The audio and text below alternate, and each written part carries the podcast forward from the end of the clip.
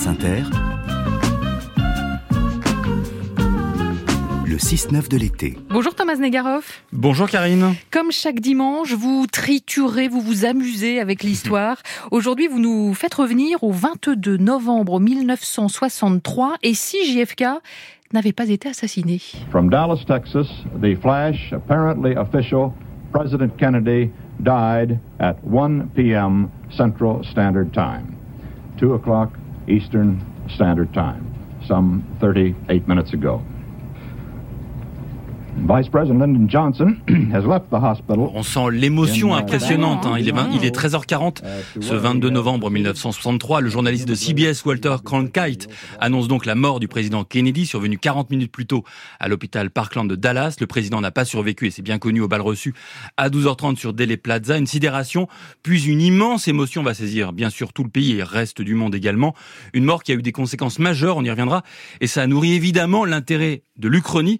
Mais pour que l'Uchronie soit puissante, il faut aussi que cet événement aurait très bien pu ne pas survenir. Oui, parce que l'assassinat de Kennedy aurait très bien pu être évité. Oui, à plusieurs moments. D'abord parce que le tueur Lee Harvey Oswald aurait dû être plus étroitement surveillé euh, par le FBI après son retour de l'URSS au printemps 1962 ou lorsqu'il devient un fervent défenseur de Fidel Castro au printemps 1963. Et puis il y a aussi ce jour, le 22 novembre 63 à Dallas. Les menaces sont réelles. Kennedy découvre la veille à Fort Worth au Texas un encart annonçant son arrivée dans un journal local, mis en page comme un avis de décès. Le parcours du cortège est indiqué dans la presse. Jackie Kennedy, qui accompagne son époux, elle est très soucieuse. Ce voyage dans le sud des États-Unis, où les ennemis de son mari sont très nombreux, l'inquiète énormément. Et d'ailleurs, il est l'objet de tensions dans le couple. Et comme à son habitude, John Kennedy fait bonne figure. Rassure-toi, tout va bien se passer. Alors il y a des alertes très sévères. Hein. Le chef du Parti démocrate texan, Brian Skelton, est rongé par l'angoisse. Le 4 novembre, soit trois semaines avant l'assassinat, il écrit à Bobby Kennedy, le frère du président et ministre de la Justice, une lettre qui se conclut par ces mots. Honnêtement, la visite du président Kennedy à Dallas m'inquiète. Le risque est donc réel, mais il n'est pas pris au sérieux.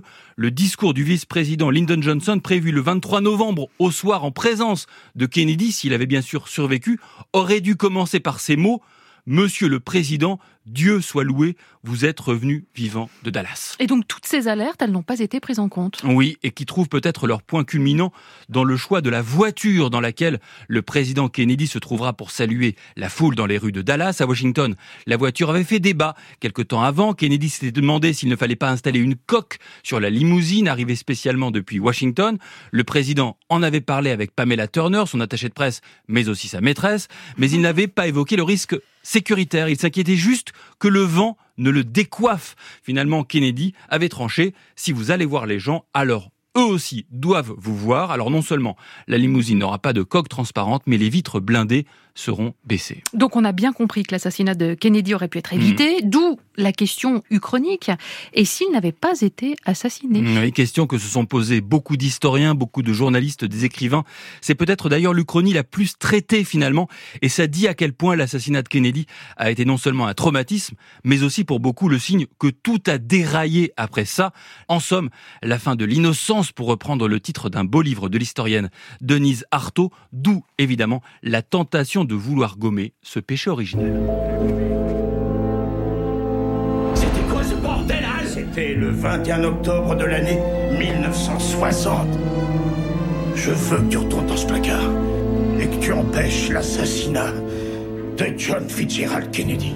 Voilà, ça c'est la bande-annonce de 22 11 63, une série tirée du livre génial. génial ah, ouais, euh, du même nom hein, de Stephen King, dans lequel le héros, on l'a entendu, hein, est projeté dans le passé pour éviter une chose, le drame, à savoir la mort de Kennedy. Alors Kennedy vivant, ça changerait quoi? Alors les meilleurs historiens de la période s'accordent à penser que si Kennedy a bien envoyé des conseillers militaires au Vietnam, il n'aurait pas envoyé de troupes au sol pour venir en aide au Sud-Vietnam. Le conseiller du président Kenneth O'Donnell assure que le président lui aurait dit en 1965, je serai devenu un des présidents les plus impopulaires de l'histoire.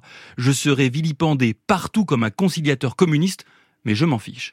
Et selon un autre expert, le journaliste Jeff Greenfield, auteur d'une uchronie sur le sujet, sans Vietnam, pas de contre-culture nourrie du rejet de cette guerre. Et si on veut aller en France, pas de mai 68 peut-être, quand on sait à quel point ce mouvement est né du rejet de la guerre du Vietnam. Mais attention, de cause à effet, l'Uchronie pourrait nous conduire évidemment un peu trop loin. Un peu trop loin, Karine. Mm, mm. Reste que plus de guerre du Vietnam, une nation apaisée, une Uchronie en forme d'utopie, mais attention, la dystopie n'est jamais loin, celle d'un Kennedy incapable de faire passer des lois interdisant la ségrégation raciale, contrairement à Johnson, rompu à l'exercice parlementaire et surtout légitimé par la mort de son prédécesseur, et d'une Amérique qui bascule dans le chaos social et sécuritaire. Ça, c'est l'hypothèse de Stephen King, même si pour lui, la leçon est plus générale et peut-être peut euh, être intéressante pour les hommes politiques qui aiment beaucoup revisiter notre passé. Changer le passé mm. peut être dangereux. Merci Thomas Negarov d'avoir refait le monde avec nous pendant tout ce bel été plein d'Uchronie. Elles sont toutes à retrouver en podcast sur le site